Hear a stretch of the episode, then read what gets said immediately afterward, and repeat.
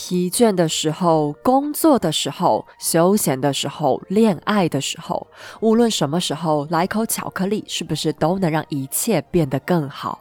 黑巧克力控的你就爱刚刚好的甜度，想找到纯粹的可可，寻寻觅觅却好像总找不到知音。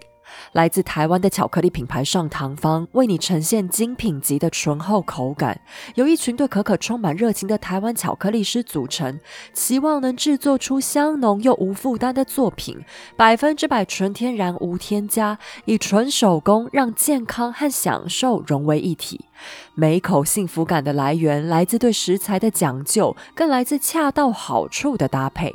上糖坊让顶级可可和坚果交错出最细腻的味觉响宴，每个巧思结合都是一趟舌尖上的交响乐。就让上糖坊带你领略顶级巧克力的美好体验。Hello，大家好，我是 Hazel，欢迎来到时间的女儿，和我一起听八卦聊历史。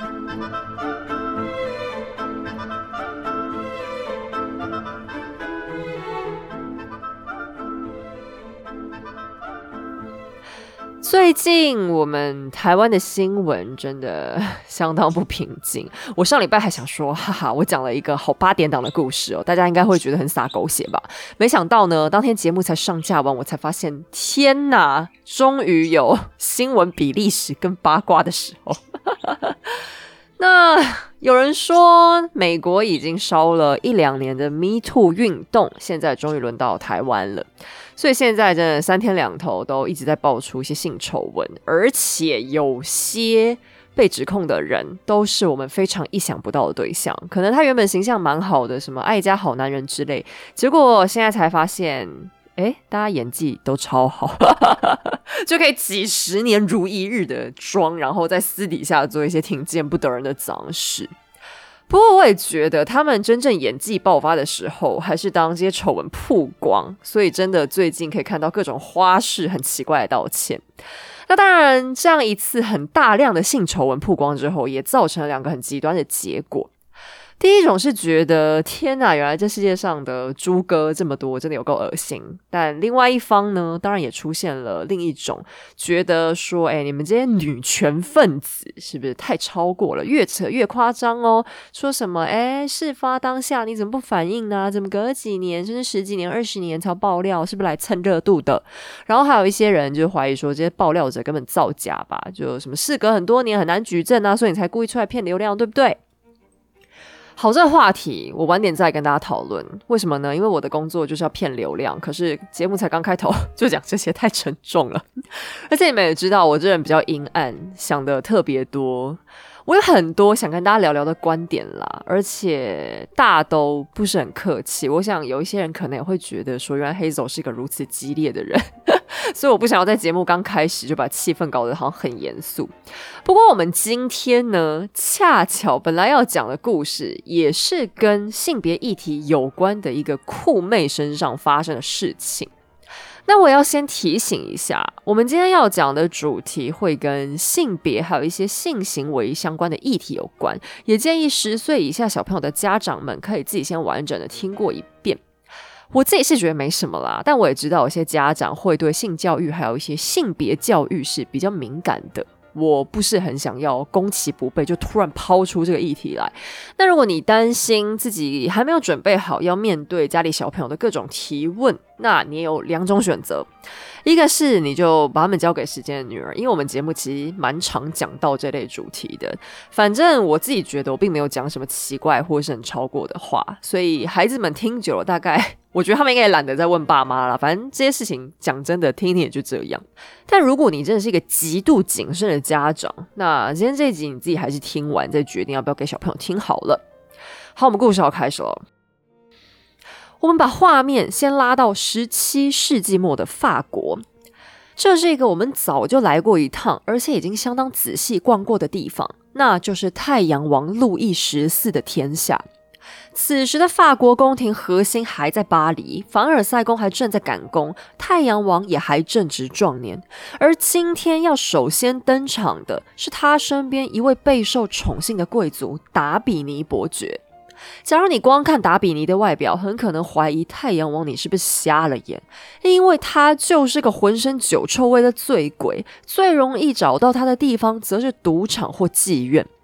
路易十四自己是出了名的自律，怎么又会看上这种糜烂的人才呢？原来达比尼伯爵是个不可多得的剑术高手，太阳王因为惜才便把他留在身边，大多数时候他都在负责训练马匹。你可别以为这大概是孙悟空看不上的那种弼马温小官。在欧洲，由于战马珍贵，养马可是属于高技术人才。达比尼有资格训练马匹，估计也是一个马术大师，而且他还另外要负责训练见习骑士。你现在知道一技之长有多重要了吧？就算喝个烂醉，只要有一技之长，还能受到国王重用。就这样，尽管有种种缺点，达比尼还是留在了国王身边。这边顺便给大家科普一个单字：见习骑士 （page），p a g e。我在读资料的刚开始还觉得有点困惑，为什么达比尼伯爵要训练 page 纸张书页呢？一查之下，我才明白，原来 page 在古早时期还有这个意思。可什么又是见习骑士呢？这是漫长骑士训练之路的入门阶段。年轻的小配角们虽然大多是贵族出身，但在中世纪时期，他们最主要的任务是先练习服侍领主，为他们穿衣、磨剑、擦盔甲，还要随时跟在马屁股后面伺候。而作为回报，骑士老爷要时不时点拨一下见习骑士的武力。假如是待在城堡里面，那骑士的夫人还会负责教育小配角宫廷礼节和所谓的骑士精神。在十七世纪的法国，当然早就脱离了中世纪，骑士精神也荡然无存，到处都充斥着奢靡之风，贵族少爷大多成了疯买裤袜和高跟鞋的纨绔子弟。可即便如此，中世纪的浪漫氛围还是持续迷惑少男心。贵族男孩往往还是希望能走个过场一员骑士梦，顶着比较好听的头衔去当军官。而路易十四因为大兴战争，鼓吹武力，少爷们也得有点真才实学，才能被军队录用，让爸妈脸上有光。而这个见习骑士的主要族群，通常是在七到十四岁的少年，也就是男孩子们最顽皮的年纪。达比尼伯爵天天就是和这些被宠坏了的权贵屁孩打交道，他自己却膝下空虚，仅有一个独生的女儿。这个女儿的闺名在历史上并没有百分之百明确的记载，只是大多数人都称呼她叫朱莉，所以我们先且这样跟着叫她好了。而朱莉的母亲是谁已经不可考，但我推测她很可能小小年纪就丧母了，因为达比尼伯爵似乎是独自养育女儿长大。朱莉没有跟其他千金小姐一起刺绣、弹琴、跳舞，很可能就是爸爸也分身乏术，所以干脆把她抓去和那些见习骑士一起上课。上什么呢？难道是熟女课程吗？当然也是击剑、骑马之类的。假如朱莉的母亲还在，恐怕她是不可能获得如此的自由，因为任何一个贵族母亲都会为此受到社交圈最严厉的指责。但达比尼伯爵反正是个醉鬼，别人骂他他也不在意。另一方面，伯爵一开始或许也只是出于好玩，反正女儿生性活泼好动，没比那些男孩安分，干脆丢在一起打发算了。可是朱莉偏偏又天资过人，伯爵爸爸非常惊奇的发现，女儿才长到十二岁，已经在见习骑士培训班里面打遍男孩无敌手了。对爸爸来说，这可能也算是件好事，因为朱莉长了一张很漂亮的脸蛋，而且性格还十分大胆。伯爵想找人喝酒，他要跟；想去赌两把，他要跟；想去逛妓院，他还是要跟。伯爵又不是那种很有耐性的爸爸，愿意好声好气说服女儿。反正朱莉能够自保，那跟着他，他也能放心了。为了减少麻烦，朱莉还会换上男装外出。久而久之，她发现，在社会上走跳，半个男人可比女人方便多了。所以，在他接下来的人生当中，几乎都不再换下男装。有鉴于达比尼这个姓氏在法国的地位很高，属于几个最古老的家族之一，伯爵自己的官位也不小，所以贵族阶级的等闲之辈大概都不敢招惹朱莉。那些市井流氓更不用说，朱莉非但看不上，而且自己就能打发了。但伯爵爸爸做梦也没想到，千算万算，女儿居然碰上了一个连他都没辙的男人，那就是爸爸的顶头上司。不过你放心，这个上司还不至于是太阳王本人，而是一位来自吉斯家族分支的伯爵。大家还记得吉斯吗？这个姓氏本来就是法国数一数二显赫的大贵族。之前我们在介绍马哥王后的时候，她的初恋情人就是一位吉斯公爵。而缠上朱莉的这一位，又被叫做洛林的路易。他这个人呢，是首次在我们故事里亮相。不过他有一个你们应该认识的弟弟，叫做洛林骑士，也就是太阳王的弟弟奥尔良公爵菲利普的同性恋男友。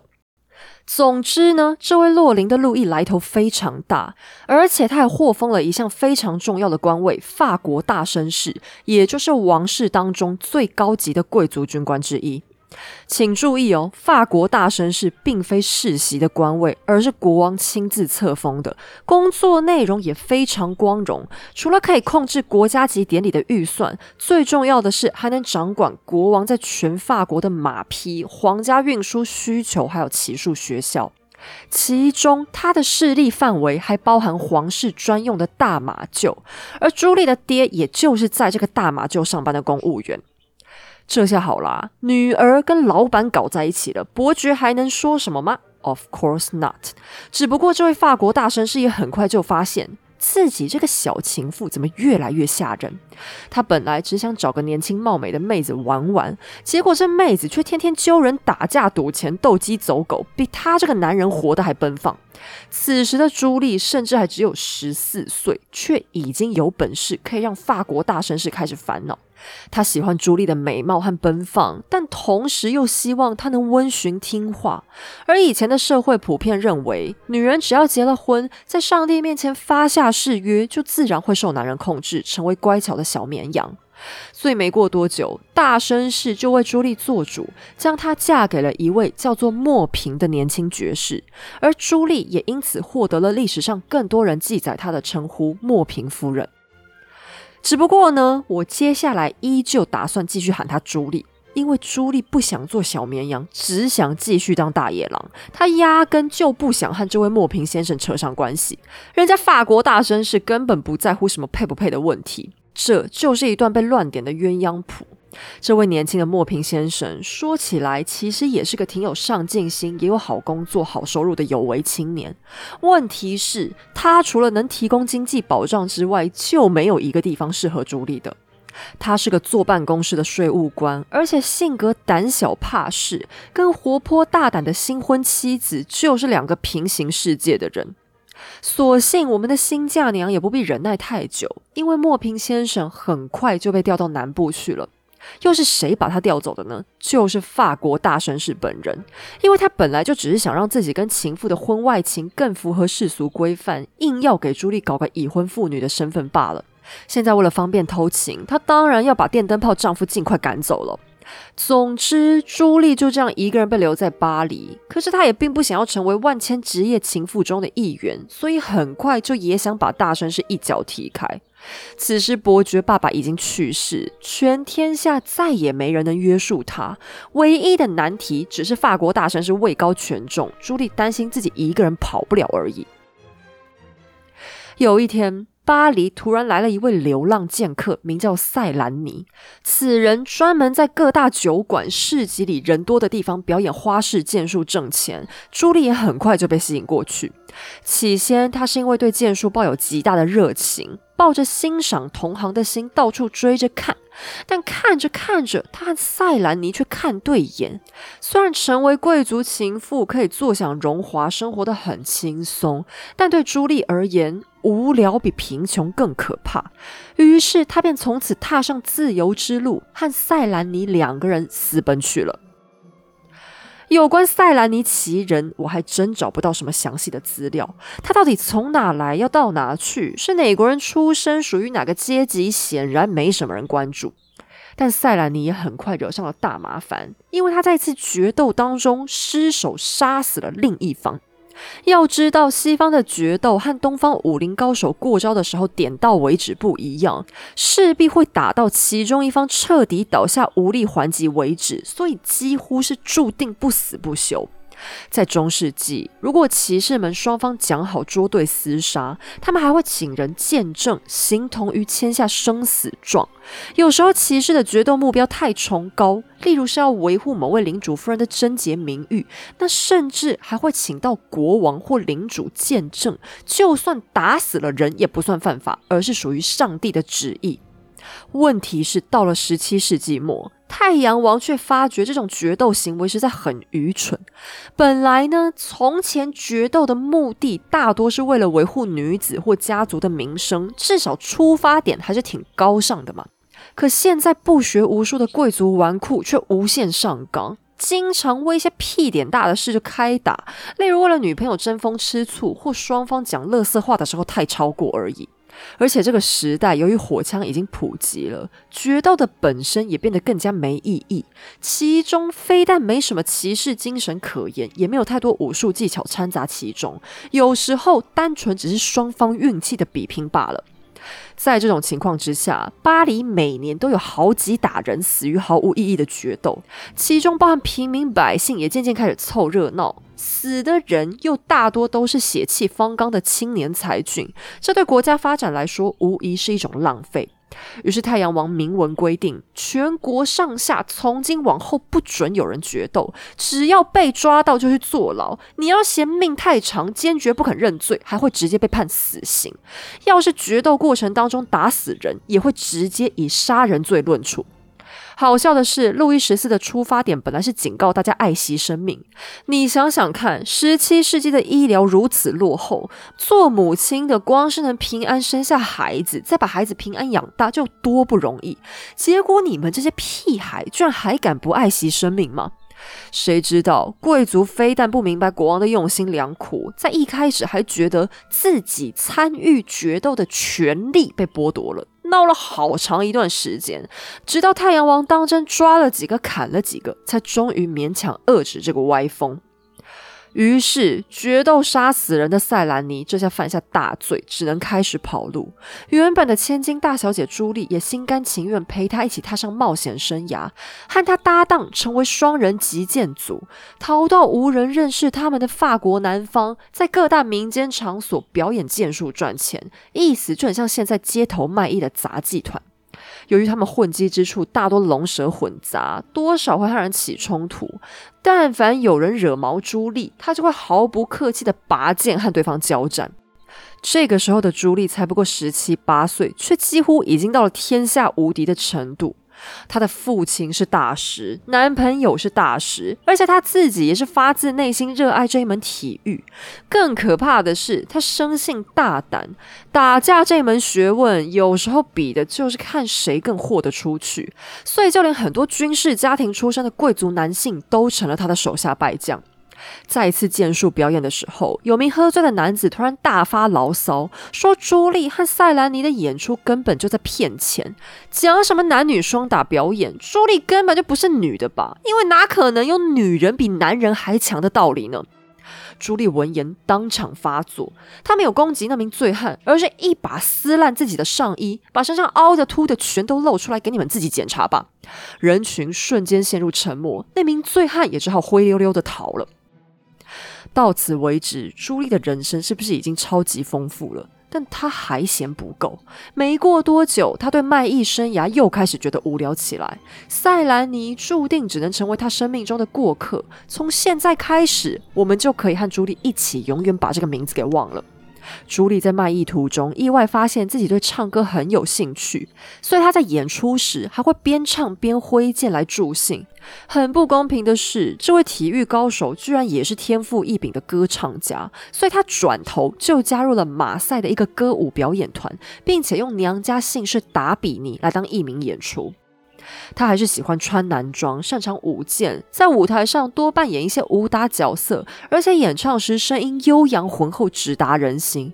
所以在工作时间以外，他也成为地方舞会酒馆里面最帅的偶像，吸引无数女孩为他倾倒。当他在剧场演出的时候，台下来了一个年轻姑娘，而且他场场都来，只要朱莉登台，就一定能见到这名女孩的身影。这女孩到底有什么来历？现在同样没人确定了，连姓名都不确定，只知道她是一个商人之家的女儿。我想，这可能是因为后面发生的事情，导致她的父母拼了老命都不敢让她曝光的缘故。在小部分传说里，这位姑娘被称作西西利亚，所以我们也先这样叫她吧。由于西西利亚来捧场的频率太高，当然引起了台上朱莉的兴趣。两个人一来二去，居然就这样陷入了疯狂的热恋。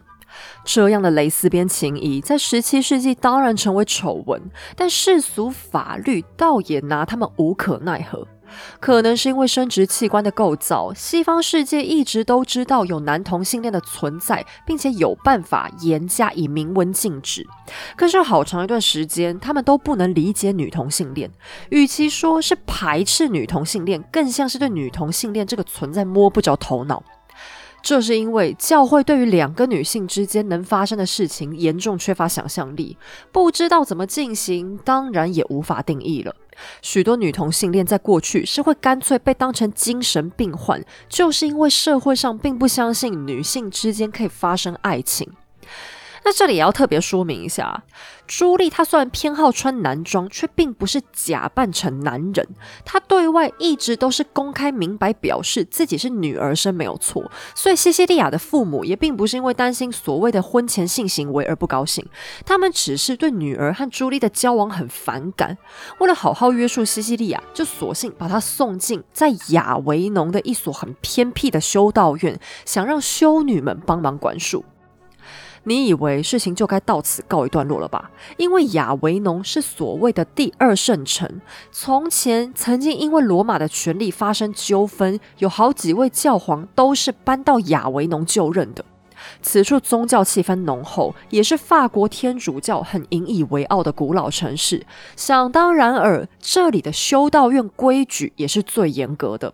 谁知道朱莉并不放弃。此时的她不知道是爱的疯狂，还是单纯反骨发作，她干脆也跑来同一所修道院里。她连上帝都敢骗，在十字架前撒谎，立下基督新娘的守贞誓言，假装自己也想出家，就这样混进去了。可是，当小情人总算勉强碰面，事情也并不轻松。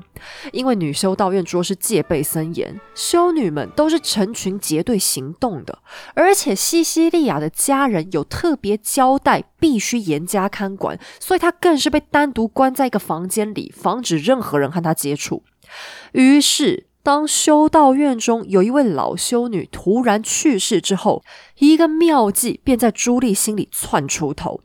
就在老修女死后没过多久，修道院在一天夜里突然失火了，而且很快就烧成弥天大火。等消防队好不容易救灾完成，在清点人数和寻找起火点的时候，才赫然推测出为什么会起火。原来是朱莉和小女友合谋，将那位老修女的尸体从地下挖出来，塞进西西利亚原本的床上造假，然后再放了把火，掩盖两人的逃狱计划。这下娄子捅大了，警察开始铺天盖地的搜捕这对亡命鸳鸯。但朱莉此时已经带上西西利亚天涯海角的逍遥去了。正当法国官方被气个半死，三个月之后，事情却出现转机。有人说是朱莉再次厌烦了女情人，也有人说是警方终于逮到他们的踪迹。只不过最终落网的还是只有西西利亚，朱莉则是再次顺利脱身。据说过程当中，他还一打多杀死了一个警察，还另外打残了两个。很快的，警方根据手中取得的具体事证，在朱莉缺席的情况下，依旧将她以纵火、绑架和偷尸罪起诉。偷尸就是偷尸体啦，这在现代也是一个重罪哦。可是以前的法庭呢，和我们现在的法院不太一样。现在的犯罪案件当中，你还是要抓到凶手才能告嘛，你抓不到，还是只能先通缉他。可是以前不用，审判的时候，法官有证据就能直接判刑就好，反正等嫌犯被逮，随时可以直接送进去服刑。可是由于这起案件实在太过奇怪，法庭不知道到底该怎么处理，所以警方在整个侦办过程当中都不想面对这个女同性恋的主题。西西利亚就从一个合谋者变成绑架受害人，他的家人轻轻松松就把他弄出来带走，从此朱莉再也没见过他。而朱莉在卷宗上也干脆被称为达比尼先生，也就是不承认她是个女的。原因是法官、律师、警察一干人等，通通都不相信一个女人有本事能够犯下绑架案。为了让案子看起来更合乎社会认知，不要引起轩然大波，他们索性就篡改了嫌犯的性别。最终，朱莉被判处以火烧的方式处以死刑。这审判结果很吓人，对吧？不必担心。因为别忘了，朱莉她根本没落网。此时的她又踏上跑路之旅。所谓大隐隐于市，最危险的地方就是最安全的地方。这次她居然直接跑回了繁华的巴黎，并且继续穿着男装四处走跳。途中，她靠卖唱挣钱。有天，她在一个酒馆里照常表演，一个叫达伯特的年轻伯爵正好在现场。当朱莉刚唱完，人群掌声如雷的时候，也不知道这达伯特是喝醉了，还是单纯幽默感太差，他突然相当粗鲁的对朱莉大喊：“现在你啾啾叫唱完了，总算要开始好好唱歌表演一番了吗？”朱莉又不是吃素的，面对这样的羞辱，当然牙尖嘴利的回呛一番。不过因为朱莉还穿着男装，达伯特伯爵当下也没发现她是个女的，也压根没想过什么绅士风度。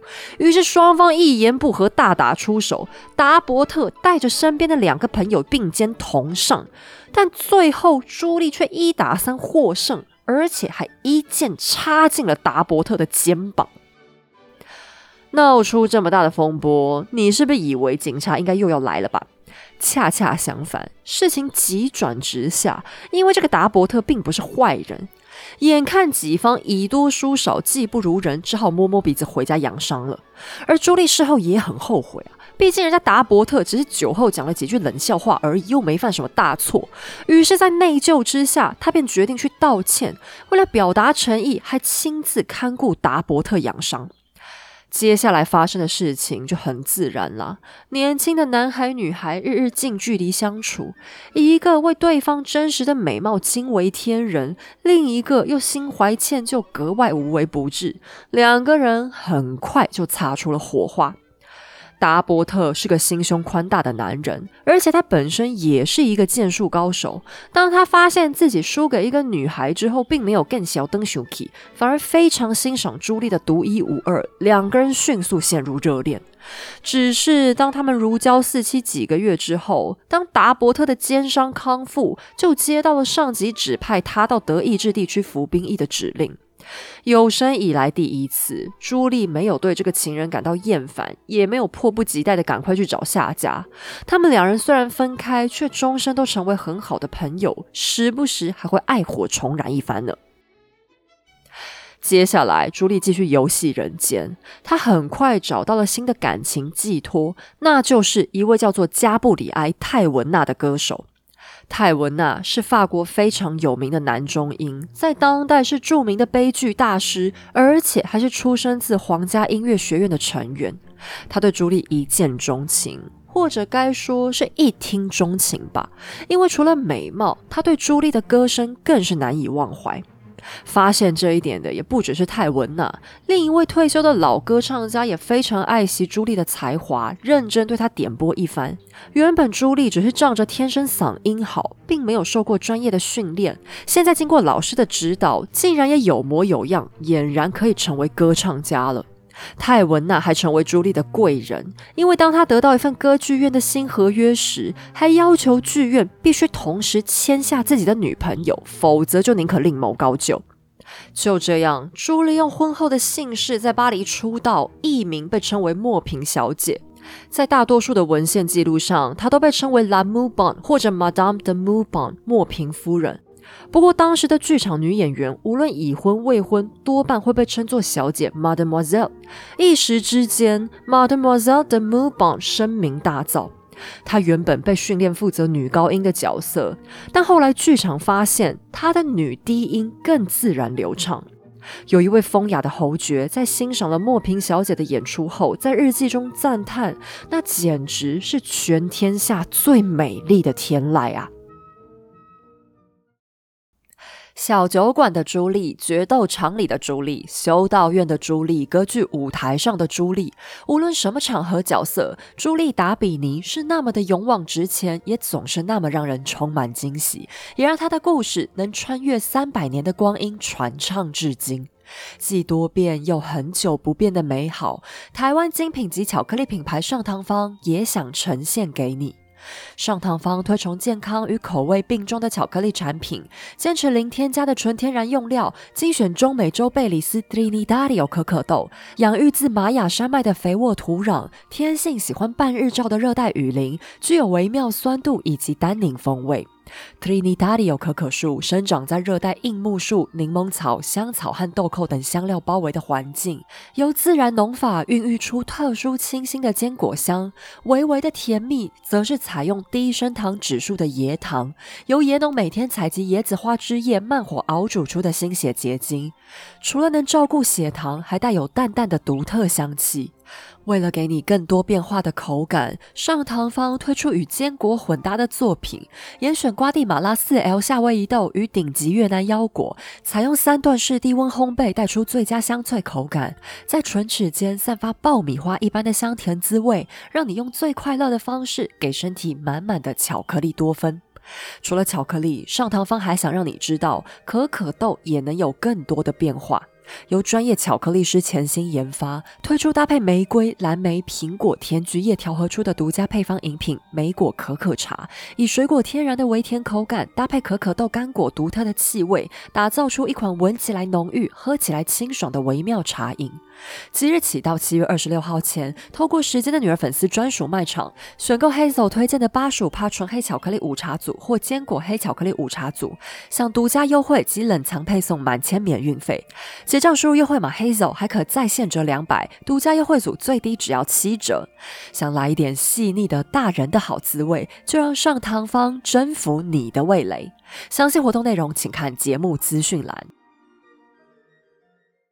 好，我们接下来继续回到故事里。不过，就算莫平小姐名动天下，朱莉却还没忘记，她脑袋上还挂着个死刑呢。为了平安度日，她回头找上了初恋情人法国大绅士，请了对方帮忙解决一下法律麻烦。好在这件事也不难，因为法国大绅士本就是国王的心腹，而且太阳王恰好是个挺有幽默感的人。他并不觉得朱莉在亚维农闹出的风波有什么大不了的，只觉得这女孩子整到这么多人很好笑。反正过程当中没有人真的被害死，他大笔一挥便赦免了死罪。有了国王的放行，莫平小姐没有顾忌之后，就能更频繁的参加公演，也更加声名大噪。最后，她还被当时号称世界第一的巴黎歌剧院聘用，这在音乐界可是了不起的成就。因为对于剧作家而言，光是能让作品登上巴黎歌剧院，就已经是生涯的巅峰。朱莉却竟然能拿到长期合约。每个星期四，莫平小姐都会登台演出，成为巴黎最首屈一指的女歌唱家之一。她通常会扮演女神或者女打仔，其中她一个最著名的角色就是扮演阿拉伯的战士公主，全副武装在舞台上和男主角对打。恐怕她也是全欧洲唯一能完美诠释这个角色的女明星了。莫平小姐几乎具备了一切的巨星特质：姣好的容貌、动听的嗓音、能文能武的身手、可阴柔可阳刚的气质。而且她对音乐的记忆力绝佳，排练时态度敬业，不但几次在凡尔赛宫为太阳王演唱，还受当代皇家钦点的剧作大师偏爱，为他量身打造了几出歌剧。好不容易职业发展如此稳定，走在了大红大紫的康庄大道上。此时此刻的朱莉还仅仅只有十七岁，感觉根本天赐良机，对吧？可是你以为她在乎吗？显然不。平顺的职涯发展看起来并不在她的关注当中。她既是舞台上绝美又动听的莫平女神，同样是舞台下莽撞自由的朱莉。有的时候，这两个角色还会大辣辣的合二为一。当时走红的女演员也并不只有莫平小姐。由于太阳王支持剧场文化，其他女歌手同样有机会崭露头角。现在事实证明，女性的舞台魅力只会比男性更大。可是因为在早期的欧洲，剧场几乎就是一门被男性垄断的事业，所以这些爆红的女明星们当然会引发议论。有个男演员很不甘心，便公开批评了包含莫平小姐在内的一票女同行。这下他可惹错人了。朱莉一来不在乎名声，二来不怕犯法，三来绝不忍气吞声。作为回应，他就躲在男演员平时常经过的路上，然后提着剑跳出来，就往对方的脸上比划，要求双方决斗。男演员此时吓得全身发抖，他只是个唱歌的，哪敢跟人打架？于是抵死不从。朱莉为了保持剑士的风度，没有强迫进行决斗，却拿起手杖来痛打了对方一顿屁股，然后剥下了对方身上所有的贵重物品，包含鼻烟壶和手表什么的，扬长而去。到了第二天一大早，男演员带着满身的伤，向全世界解释说自己昨天晚上遭了贼，和三名身材高大的男小偷展开了史诗级的对战，只可惜最终寡不敌众。哭笑不得的朱莉当场掏出对方的鼻烟壶和手表，往他脸上砸，嘲笑着说：“你这个骗子和懦夫，那就是老娘一个人干的。”还有人说，这位男演员在一次演出当中，突然用即兴的台词侮辱莫平，结果朱莉当场跳上台，直接痛打了他一顿。不过，即便是莫平小姐自己在演出当中，也不见得比较冷静一点。此时，她的情人泰文娜也已经成名，两人会作为男女主角在演出当中对唱。但不知道是否因为太入戏、太忘情，在爱情对手戏里，朱莉会突然咬住泰文娜的耳朵，直到流血。泰文娜演到一半又不能打他，就只好偷偷在戏服底下用力掐朱莉的肉，以资报复。这两个人的感情起伏不定。有次他们吵到朱莉居然对男朋友发起决斗挑战，泰文娜又是道歉又是认输，才总算逃过一劫。为了生命安全，泰文娜还只好乖乖在歌剧院的大门口公开跟朱莉道歉。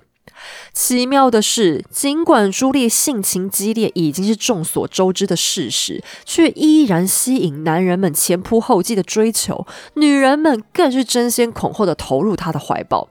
她在巴黎男女通吃，假如她对女孩子调情，其他男人根本不是对手，争风吃醋之下打起来也是常有的事。当然啦，我们 Julie 怎么可能打输？偏偏他又忍不住一直要逗那些漂亮女孩，于是每一次的惹是生非，结果都是朱莉干净利落的大胜而去，留下战败的男人躺在地上哼哼唧唧。在最离谱的传说里，朱莉甚至透过决斗杀死过十几个男人。只不过，尽管现在已经成为当红的女明星，朱莉却丝毫不顾及名声，闹事的层级还反而越来越高。她的才华受到坡旁王室的欣赏，其中 Monsieur 就是她的粉丝之一。这个 Monsieur 又是谁呢？他就是太阳王的亲弟弟奥尔良公爵菲利普。法国宫廷里有个习惯，会昵称国王的独生弟弟是 Monsieur，意思是先生。这一代的蒙西尔菲利普，除了是当代最位高权重的同性恋，更是品味生活的代表之一。有了皇家庇应，朱莉就开始进出上流 party，而且还打破社交规范，公然穿着男装出席。这也不奇怪啊，还记得吗？因为蒙西尔菲利普自己也是女装控，性别倒错的打扮，在他的世界里一点也不稀奇。可坏就坏在男装的朱莉实在太帅了，贵族千金们哪里见过这种风流美男，而且还是大明星，他们根本抗拒不了。所以朱莉的出席也往往惹得真正的贵族男人们气愤不已。有次，又是在蒙西尔举办的 party 上，朱莉跟一个特别可爱的贵族小姐调情，在众目睽睽之下，居然情不自禁的来了个又深又长的热吻。可这位小姐还有三名追求者就在现场，气得当场就拔剑相向。朱莉也顾不得脸上口水都还没干，便撂话表示。自己将会在皇宫门口等着那三个男人过来决斗，于是同样的情节再度上演。他不费吹灰之力，又一次打败三个大男人。可是因为他又再次触犯了太阳王的禁令，这次也只好再逃之夭夭。逃去哪呢？法国暂时不能待了，毕竟现在到处都有人认得大明星的脸。朱莉就只好跑去比利时的布鲁塞尔，然后和巴伐利亚选帝侯搞在一起。不得不说，朱莉的男朋友还真都不是等闲之辈。巴伐利亚选帝侯实际上等于是巴伐利亚的国王，比以前那些公爵伯爵更高贵。可见谁说男人都只喜欢温柔婉约的气质女？像朱莉这种活泼激烈的性格，照样很有市场的啦。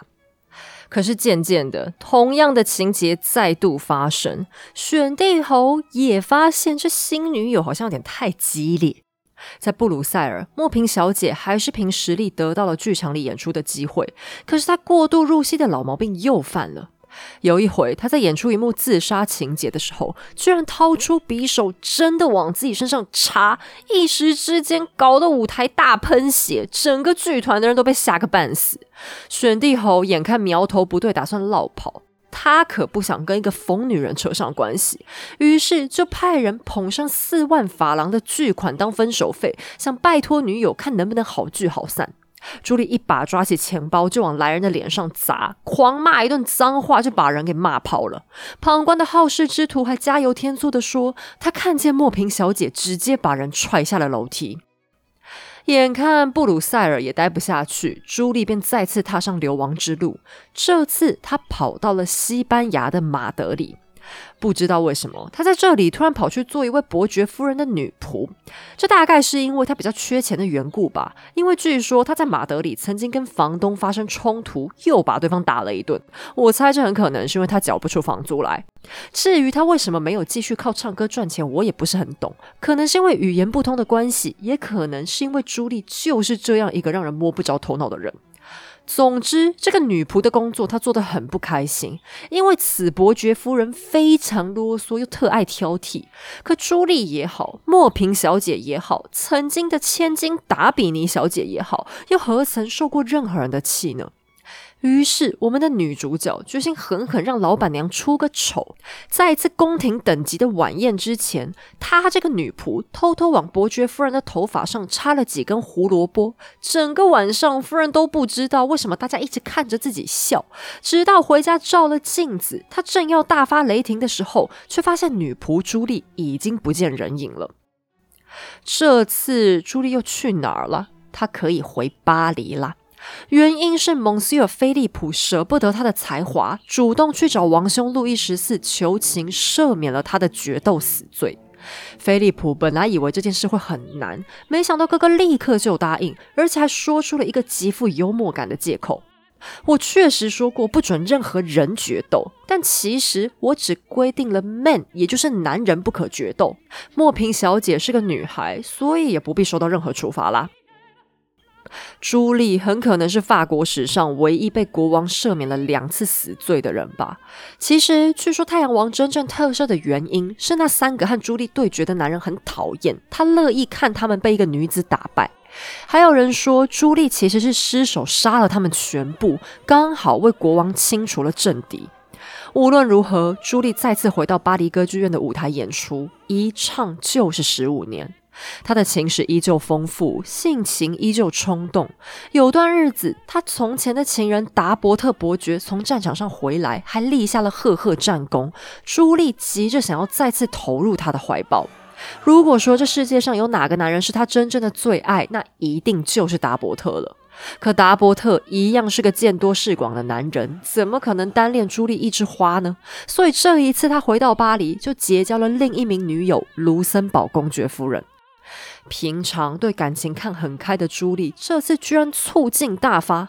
她跑到卢森堡夫人平常去的教堂附近埋伏，然后来了个直球，威胁情敌，说要是夫人再胆敢和达伯特相见，他就要亲手把夫人的脑袋炸开花。最后的结果是达伯特也被吓到，赶忙和朱莉分手，从此也不敢往来了。终于在朱莉年近三十的时候，她才开始有了定下来的打算。她结识了一名贵妇，号称是法国最美的女人——佛罗伦萨侯爵夫人。有人形容侯爵夫人极端美貌聪慧，而且还带着最优雅的恶毒感。你听听，这不正好和我们家朱莉相配吗？果真，他们两人缔结了一份极为深刻、紧密的感情，一起过着很幸福的生活。但上天似乎注定不让朱莉平顺度日。仅仅两年之后，侯爵夫人就在一场高烧当中去世，几乎击垮了朱莉的心。一个月之后，她也永远离开剧场，卸下了莫平小姐的身份。有人说，他在心灰意冷之下，决意履行多年前对上帝发下的誓约，真的进入修道院了此残生。死后还因为生前种种荒诞的淫乱行为遭到唾弃，尸体被丢进垃圾场。但也有人说，她是回到自己真正的丈夫身边。还记得吗？她其实一直都不是莫平小姐，而是已婚的莫平夫人。他们夫妻相当离奇的，在婚后将近二十年才和解。两年之后，朱莉也平静的去世，得年只有三十三岁。朱莉·达比尼在西方历史上就像是个奇迹般的存在，后世有许多文学家、剧作家都以她为灵感出书写剧本。近年来，因为性别平权意识崛起，她也俨然成为 LGBT 族群最古老的偶像之一。在这个故事里，你可能察觉到我对很多情节似乎都不敢肯定，因为朱莉从还活着的时候就已经是个传奇。她受男人唾骂，受女人艳羡，以至于她的真实生平在很多细节都夹杂着太过奇幻的色彩。我也只能取出最合情理的段落，拼凑出一个尽量完整的侠客女歌手，呈现给大家。在现代的公众历史讨论当中，经常会把朱莉当做双性恋的前卫代表，或者是争取女权的急先锋。可是，在我看来，其实她并没有刻意捍卫女性的立场，只是不断秉持要做自己的原则。她的离经叛道，在生前广受凡夫俗子万人唾弃。但如果你仔细想来，他做的都只不过是十八世纪一般男性贵族也会想做的事情，而且做的比他们更好而已。在 LGBT 崇拜他的时刻，我更羡慕佩服他的，还是他对自由的天生信念和履行到底的决心吧。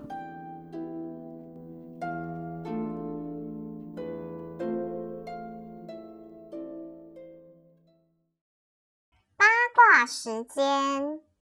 在见八卦时间开始之前呢，要先来跟大家聊一下今天的品牌爸爸上堂方。诶，它是一个非常非常好吃的巧克力。我没想过，原来我们台湾自己就能做出这么高级的口感出来。以前大家都觉得，好像巧克力这种东西就是要进口的牌子才好吃嘛。但这一次上堂方邀请我体验之后，我才知道我们台湾也会做，而且其实有很多的国际大品牌也都有跟他们合作。那这个牌子，它最一开始的成立是出于一个我真的非常想不到的原因，就是他们家创办人 Jerry 的爸爸因为心脏出问题住院，那医生就跟 Jerry 说，如果想要靠一些饮食的方式帮老人家保养的话，那好的巧克力里面含的可可脂可以做到这一点。那他就想说，好，那不然努力去找找看。可是他找了一圈才发现说，哎，怎么要找纯天然的？怎么这好像很难？本来以为就巧克力嘛，不是到处都有在卖，什么大卖场。就好了。可是当他真的要按照医生建议的方法去看那个配料表，才发现说啊，真的要到完全没有添加物的巧克力其实不容易，甚至里面有些还会有反式脂肪的疑虑在。那朱尔为了要给爸爸吃嘛，他就开始自己研究。他本来自己也不是做甜点专业的，可是就这样研究研究。最后呢，他就真的做出了百分之百完全内容物都是纯天然的巧克力，所以你去看上堂方它的原料表里面。都是你可以看得懂的东西，因为就那么几样，不是可可豆就是椰糖，不然就是坚果等等的。那因为它的出发点是希望说健康的东西也可以很好吃，所以他们家只做最少七十趴以上的巧克力。因为医生也是建议，如果是想要让自己健康一点的话，至少要吃到七十趴啦。那这真的是大人会喜欢的那一种比较有深度的味道，而且它做出来也是老人家、孕妇、减重减糖的人，然后吃素的人都可以吃的。那通常我们都会觉得说健康食品就很难好吃嘛，可是上糖方的巧克力真的完全推翻这个既定印象。他们从选可可豆、烘焙、过筛、研磨、精炼，然后什么调温等等，所有的过程都是他们自己进行的，而且它中间光研磨的时间就要花整整四十八个小时，所以你吃到嘴里会觉得它真的非常非常的滑顺，这就是人家讲的 silky，就很丝滑。那他们的巧克力味道是像很多咖啡的果味一样，有带了一点点的酸，然后香气非常的厚实。我吃的时候都会把它慢慢的含在嘴巴里面化开。诶，说真的，我本来就非常爱吃巧克力，可是我吃过他们的之后，真的有一种回不去的感觉，因为它那个细腻度真的跟一般的巧克力片不太一样。你牙齿切下去的那一个触感，就那个摩擦的触感就不一样，是一种润润的感觉。那他们家很有趣的是，他们其实有推出百分之百的纯巧克力，就是不含糖也不含其他任何的调味。如果你真的是一个超级养生的人，就是想要一次可以快速吃到很满的巧克力多酚，可以试试看。但我要提醒一下，那真的是就比较苦一点。虽然说八十五趴跟一百趴的数字好像只差一点点嘛，可是我对八十五趴就非常喜欢，但一百趴还是觉得好像 有一点太 heavy。我觉得一般人，除非你真的非常不喜欢吃甜，再考虑一百。趴好了，八十五趴其实已经够健康了啦，口感也好非常多。他们的糖都是很健康的糖，所以大家吃下去不用担心说那个糖分会不会太高。但其实我也有吃过其他品牌高浓度的，可是上糖方是我觉得味道算很平顺，苦度也很温和。那上糖方也致力于想要把巧克力多发挥一些创意出来，所以他们的巧克力师也一直都在研发一些特别的产品。像这次我们推荐给大家试的那个组合里面有一个莓果可可茶，就是我真是第一次喝到这么特别的口味。它是一种在清淡跟浓郁中间不停漂移的风格，真的非常奇妙。它泡出来并不是像我们平常喝热可可那样浓浓的一杯东西，它真的就是一种茶，有巧克力的香，可是又不会腻。我觉得很适合下午茶的时候来一杯，超级特别的。好啦，那这一次的黑巧克力搭配莓果可可茶这个组合就推荐给大家试试看。现在因为天气非常热，所以上堂方他们希望巧克力不要在配送过程当中被高温给破坏掉，所以还是会采取冷藏配送。不过这次他们给我们的优惠活动里面，就是已经会达到免运费的门槛就是了。只是先跟大家解释一下，为什么送到的时候它会是冷的。好啦，这个我真的很喜欢，我就是个巧克力控，觉得可以吃到我们台湾自己做出来的巧克力精品也蛮幸福的，那就。推荐给大家啦！好，回到我们八卦时间，今天我们要来讨论一个话题是：我在故事当中提到，以前的人对女同性恋是无法理解的，这是不是说和男同性恋相比，他们更不受到社会打压，而且在正常情况下，没有像朱莉一样乱放火的话，其实是可以自由交往的呢？其实女同性恋在西方历史，我觉得是一个特别有有趣的话题。当然，他们还是有罪的啦，因为教会还是要防堵这种所谓的不道德行为嘛。诶，那个还是几百年前啦，所以就是在比较保守的社会里面，同性恋本来就是一个比较容易受到法律打压的族群。所以在天主教国家的法律当中，女同性恋的性行为还是违反了教义，所以也还是会被判处死刑。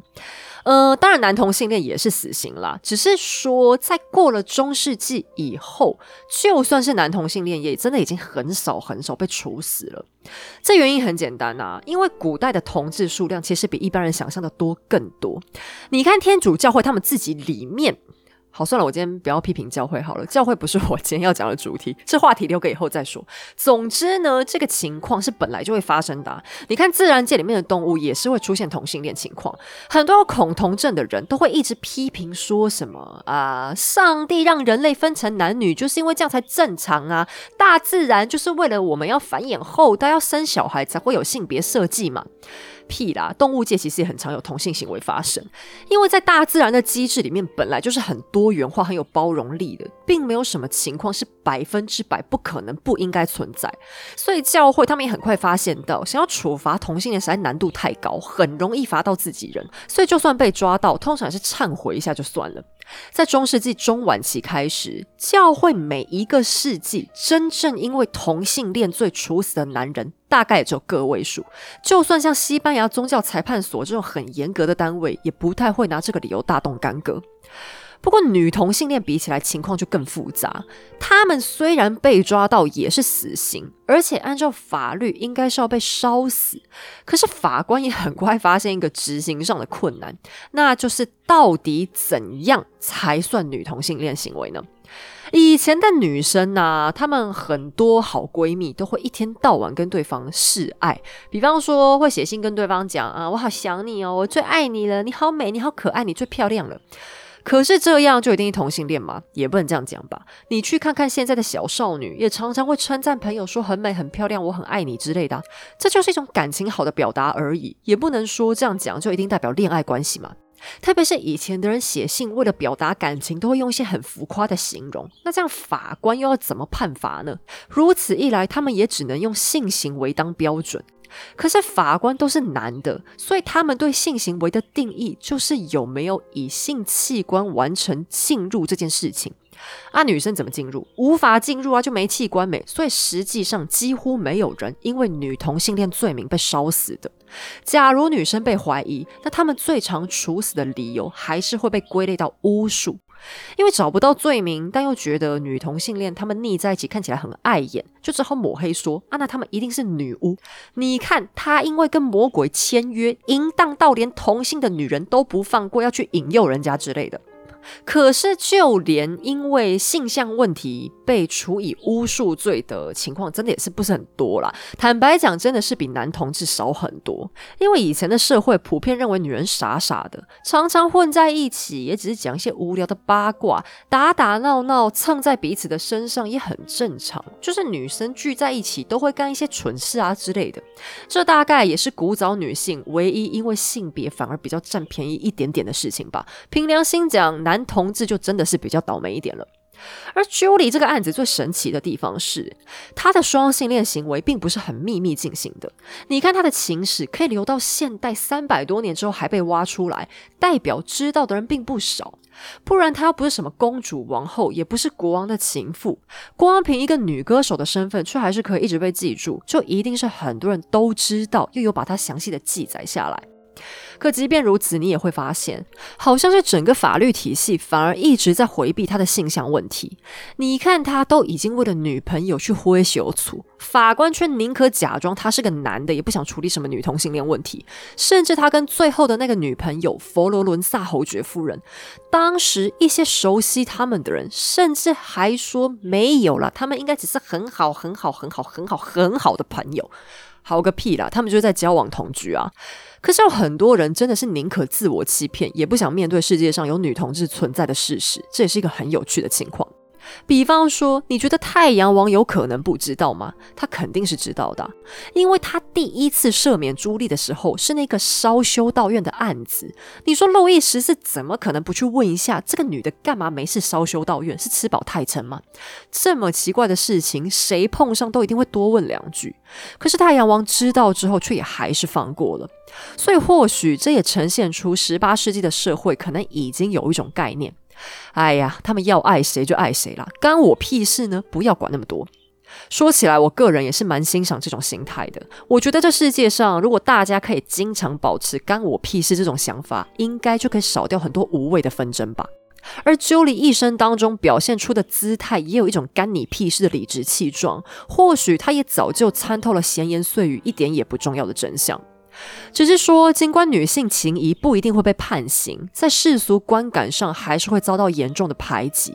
特别是 Julie 身上夹杂了很多传统男性身上才有的特质，比方很会打架，比男性还会打架，强硬的自我保护力等等。当社会无法把她同化成父权想要的女性形象，也之后开始反过来妖魔化她。比方把她塑造成杀人狂魔的形象，说她靠决斗杀过十几个男人。你说这怎么可能呢？太阳王让他杀一两个人，睁一只眼闭一只眼是有可能的。可要是他真的杀这么多人，太阳王也不可能赦免他的吧？而且人们还说，修道院在朱莉死后都唾弃她，把她丢到垃圾堆，这也根本就是不可能的事情。因为假如她真的变成修女，那教会对她的过去是既往不咎的。已经出家，就必定能得到教会的保护。这个说法很显然就是一种父权思想发生的矛盾，因为他们想要证明天主教依旧征服了这个性别恶魔，可他犯下的罪又太大，大到不可被饶恕。虽然我自己不是基督徒，没错，不过平心而论，我也认为上帝的心胸不可能如此狭窄，连人死了之后都还要跟他计较的啦。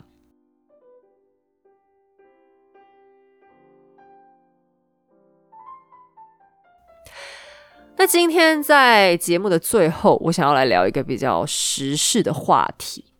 今天本来是一个讲小品的日子，可是因为后面反正也剩下一些时间，然后我们的新闻又闹得沸沸扬扬嘛，被网友说什么台湾的 Me Too 运动正在兴起，所以我倒是也想要来花时间聊一下这件事。假如你真的对这个主题不感兴趣，那你现在也可以关掉，没关系。可是我建议你还是听下去，因为从最近的新闻看起来，这世界上其实所有的人都有可能成为性犯罪的受害者。这已经不是一个女性才会发生的事情。你不要觉得说你是个男的就无所谓。嗯，现在已经二十一世纪了，什么事情都有可能发生。然后也因为我们这一集刚好也是在讨论女性在时代当中所处的一些社会状态有关，所以我就想要来特别提一下。那其实有粉丝私讯问我说，历史上有没有发生过类似 Me Too 事件的案例？希望我可以讲一讲。我很抱歉，呃，真正很 Me Too 的事情，我真的找不到。因为呃，所谓的 Me Too 不只是有发生过一些性犯罪，而是在性犯罪之后，呃，女生很勇敢的站出来，就是希望大家可以获得关注这件事情，呃，而且希望这世界上的公平正义可以还她一个公道。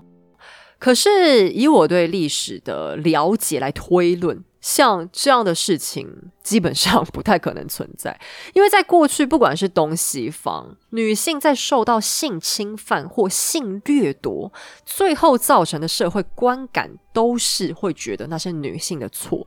就除非是碰到敌国军队在烧杀掳掠的过程，那大家可能会觉得说你比较可怜一点。可是大多数人也也只是会讲说，哦，你你被强暴真可怜。可是做女人就是这样，你自己要小心，呃，下次记得要好好躲起来。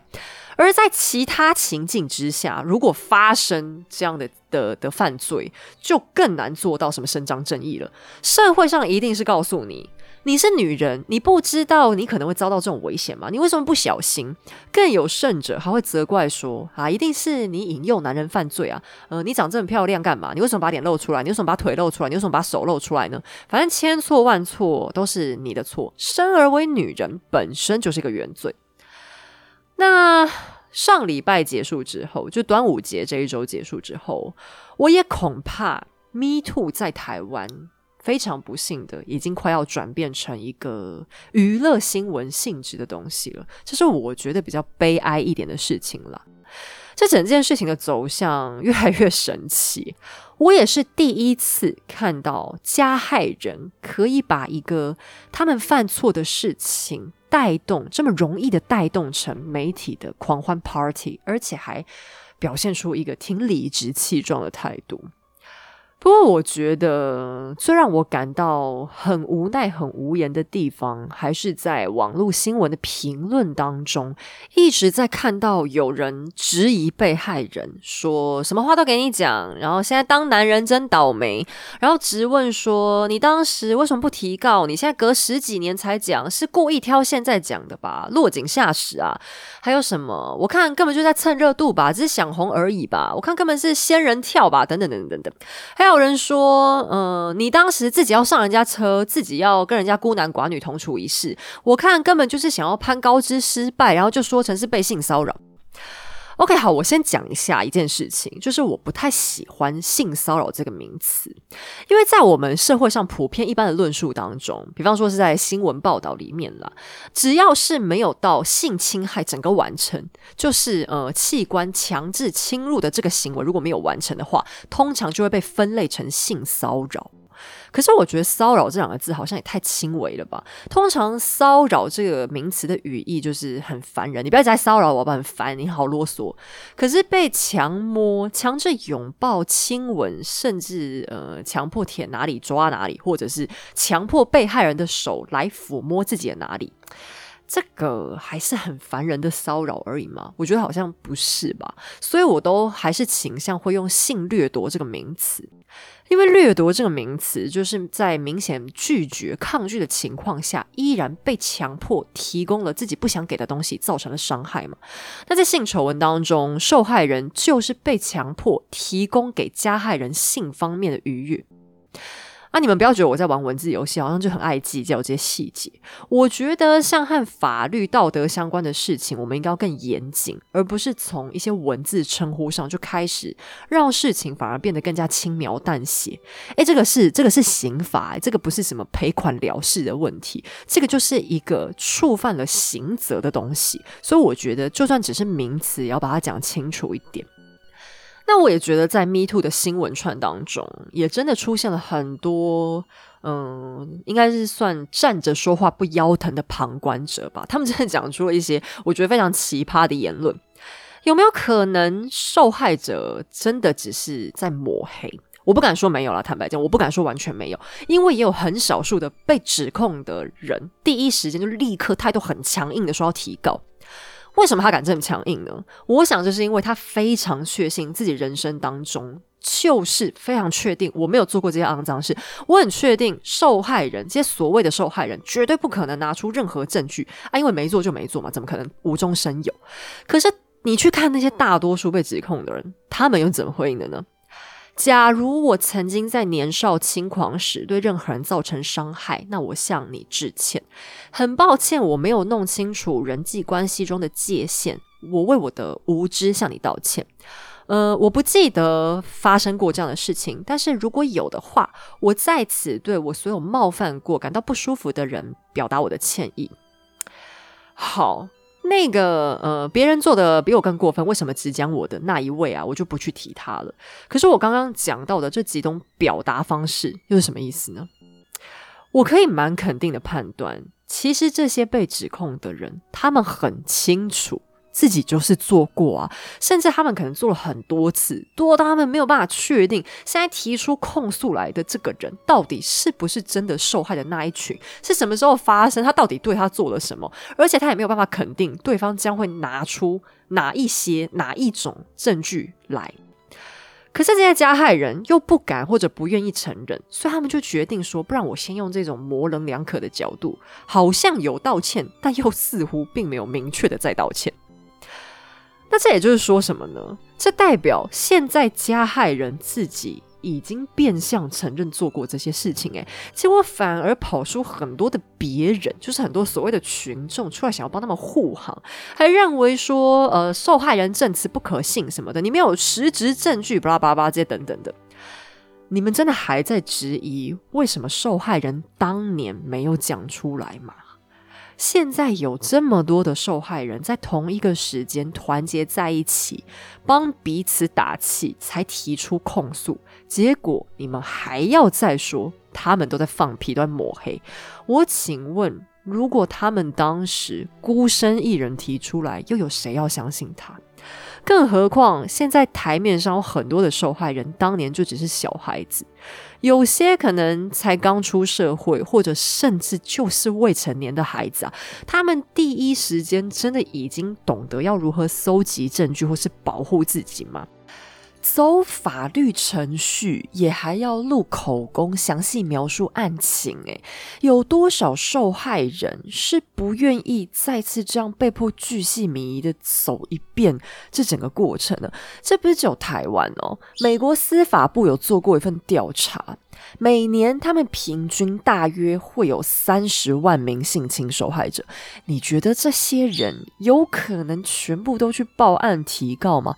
我告诉你，假如有，那美国司法体系早就已经垮台了。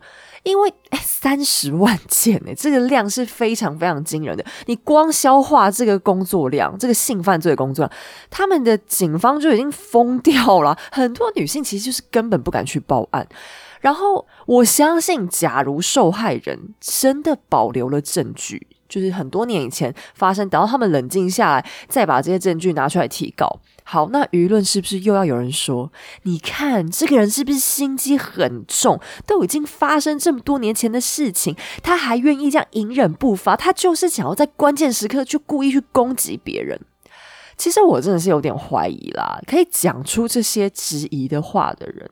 是不是根本就是在帮自己曾经犯下过类似行为，然后下意识的想帮自己脱罪？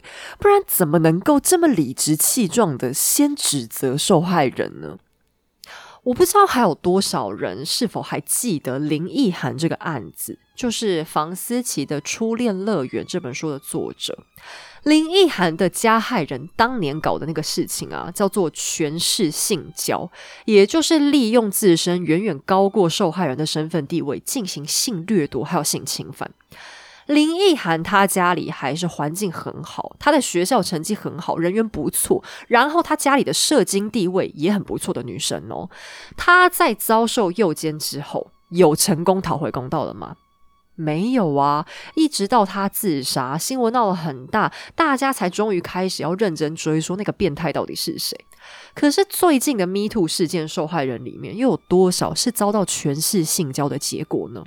你看高高在上的台湾顶尖主持人，后台很硬的政治人物，名嘴，认识很多演艺圈老大哥的老艺人，那他们侵害对象都是谁？都是年轻的小孩子啊。你想想看哦，要不是现在有网络平台的存在，让受害人这些本来没有没有名声、社会上没有人认识他们的受害人，终于拿到话语权，可以去表达他们的机会，这些犯罪者真的很可能永远都不会被曝光诶。林奕涵他最后总算。有被大家同情，为什么呢？因为他死了，他罹患了非常非常严重的忧郁症，因为他长期被压迫、权势性交的结果，他得了非常严重的忧郁症，自杀。那因为他死了，所以大家就相信他真的很惨。所以，难道现在大家是要加害人他们通通都去死，我们的社会才要去相信他们真的也是受害人吗？另外还有一个我觉得也很奇葩的言论，还有。帮加害人讲话说：“哦，那都是他年少轻狂的时候做的啊！谁年轻的时候没干过蠢事啊？这几十年来，他做了很多慈善啊，有目共睹。他帮了很多的人，难道不能原谅他吗？哎哎，这到底是是什么想法？年少轻狂就可以被原谅？好，那其他年轻人如果吸毒、诈骗、贩卖人口、挖别人的器官、抢劫、杀人，他们只要再去做一些善事。”我们就可以原谅他吗？他们就应该要被原谅吗？我觉得在社会有一个很奇怪的地方，就是当有人犯下杀人罪，就会说要杀人偿命嘛。就算你是五十年前、六十年前杀了人，大家也觉得你应该要偿命。可是为什么讲到性犯罪的时候，就会觉得说，哎呀，时间过那么久了，可以原谅他吧？这不是双标是什么呢？是觉得说被强暴也不是什么大事吗？你又没死，没少块肉，有需要这么夸张吗？我再讲一次，请大家想想林奕涵，在他自杀之前，或者说在他自杀成功之前，因为他自杀了很多次，非常多人在事前也是不相信他的。难道我们一定要闹到受害人死了，我们才要支持他们受害的立场吗？然后讲加害人做慈善就更好笑了。他在东家杀人放火抢劫，然后再送钱去贫困的西家帮助老人和穷困孤儿。你转过头来要求东家原谅他，说这个人也不是坏人，他心里还是有善的。你觉得话是这样讲的吗？不要偷换概念呐！你这样跟杀人犯在监狱里面抄佛经换减刑又有什么不一样呢？然后还有一个更好笑的事情是，有人说，嗯，加害的一方他都已经道歉了，那要不然要怎样？难道他去死才可以吗？你们才原谅他吗？哦，对啊，所以也有人以死相逼了嘛。舆论就更加说，好了啦，他都这样了，很可怜呢。你们为什么大家都要这样一直逼他到底呢？可怜什么？有道歉说对不起，就应该要原谅他。做过坏事之后讲一句对不起，就没有事情了吗？他不是走路撞到人呢，压坏你家花盆，偷停你家车位这种事情，诶，他是拿他的生殖器官去弄别人，然后对象当中还有一些是未成年少女，诶，你你今天在公司上班，害公司，因为你自己犯错，就害公司丢掉一份几百万的大订单，然后你讲了一百句对不起之后，你觉得老板就会原谅你吗？不会吧？哪来这么做慈善的老板？非但你老板不会原谅你，本来可以拿到奖金的同事，他们会原谅你吗？因为你讲了对不起就原谅你？不会。而且讲出去，你要求他们原谅你，也会笑掉别人的大牙。可是为什么强暴犯试射性侵的时候，却要有人觉得可以？因为他讲了对不起，大家就觉得应该要回答没关系。所以在你们心里，商业订单还比强暴更重要。而且你注意看哦，他们这些人道歉的时候，都会在公共视线里面道歉。这真的叫道歉吗？因为事情被强迫曝光之后才提出的道歉，这样真的是道歉吗？其实你们就只是想着要怎么继续当公众人物而已啊！他们有没有去关心受害人的心理健康？需不需要看心理医生、咨商师？他该提出多少医疗上面的补偿？或者说对方有没有因为心理问题，一呃，就没有办法正常工作生活？他们有做到这些吗？至少我目前好像没有听到有人有。那请问，在你什么都没有做，只是说了对不起的情况下，在公众面前道歉，又是在道什么意思呢？哎，我们社会很好玩哎，假霸王要争执油炸的好，清蒸的好；端午节要炒南方粽还是北方粽好？吃干面，老板能不能直接在里面加香菜？吃火锅可不可以加芋头？都要一争高低。结果讲到性犯罪。就突然包容力暴涨，哎，宽容好像也不是这样用的吧？好，那我也蛮想推荐大家可以去看一部电影，是迈特戴蒙和朱蒂康莫演的，班艾弗列克有演，那是一部叫做《最后的决斗》的电影。我记得好像是呃是今年还是去年上映的，就不是很久的片了。